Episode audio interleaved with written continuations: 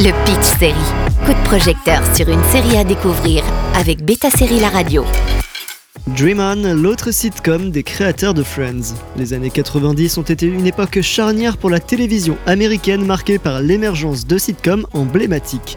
Parmi elles, Dream On, un peu oublié par rapport aux autres, surtout en France, qui, outre-Atlantique, était sorti sur HBO. Paramount Plus l'a intégré à son catalogue aux côtés du revival de Frasier, alors c'est le bon moment pour la découvrir ou la redécouvrir. Dream On se distingue d'emblée par son concept novateur. Créé par David Crane et Martha Kaufman, le duo derrière le phénomène Friends, la série met en scène Martin Tupper, interprété par Brian Benben. Martin est un éditeur de livres dans une maison d'édition spécialisée dans la romance, mais là où ça devient intéressant, c'est que ses pensées sont illustrées par des extraits de vieux films et d'émissions des années 30 à 50. Un mix entre passé et présent qui donne une touche unique à la série marque une rupture avec les codes des sitcoms rivales. Que ce soit les affres avec son ex-femme ou tout ce qui se passe dans la maison d'édition, les hauts et les bas de Martin sont dépeints en 6 saisons.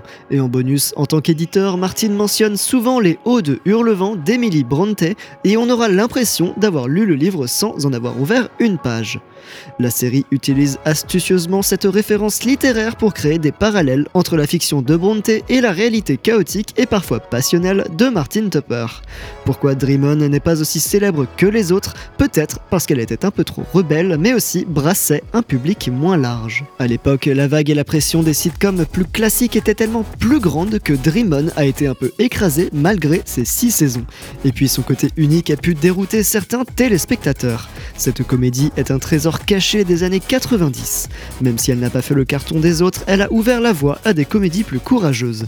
C'est peut-être le moment de la sortir de l'ombre et de la redécouvrir, parce que son humour décalé a plutôt bien vieilli et qu'en plus, dans le ton, on sent déjà que Friends est sur le point d'arriver.